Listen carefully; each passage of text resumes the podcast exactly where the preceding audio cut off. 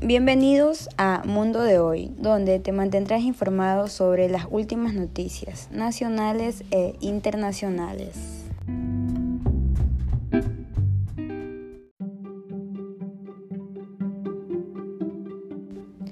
En lo internacional, el huracán Ida no arrasó como se temía en la ciudad de Nueva Orleans.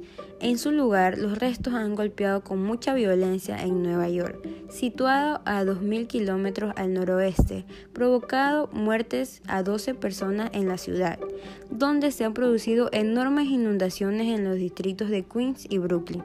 De acuerdo al jefe de la policía, la mayoría de los muertes, entre ellas un niño de dos años, se ha producido en lugares de sótanos como residencias a las inundaciones.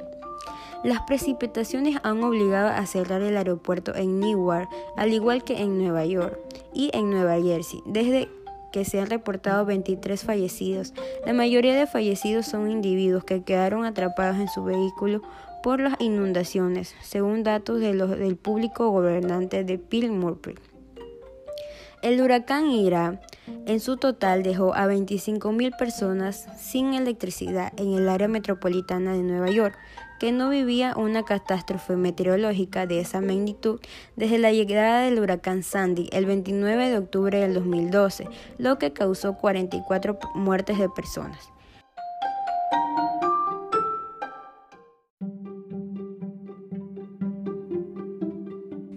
Y en otras noticias, en el mundo de hoy, se amplía el proceso de vacunación con cancino para rezagados de Guayaquil, Durán y San Borondón.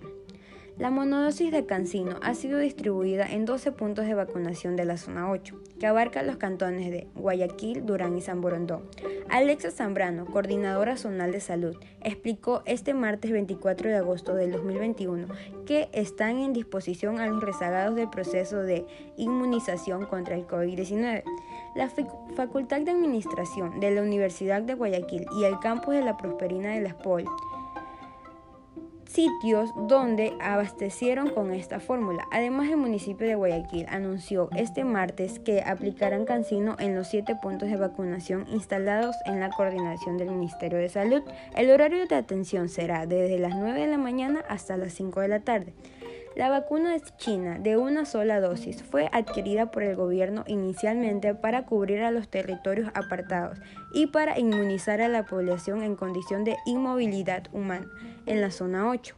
Se ha llegado con esta fórmula a comunas del Golfo de Guayaquil, como la isla Puna.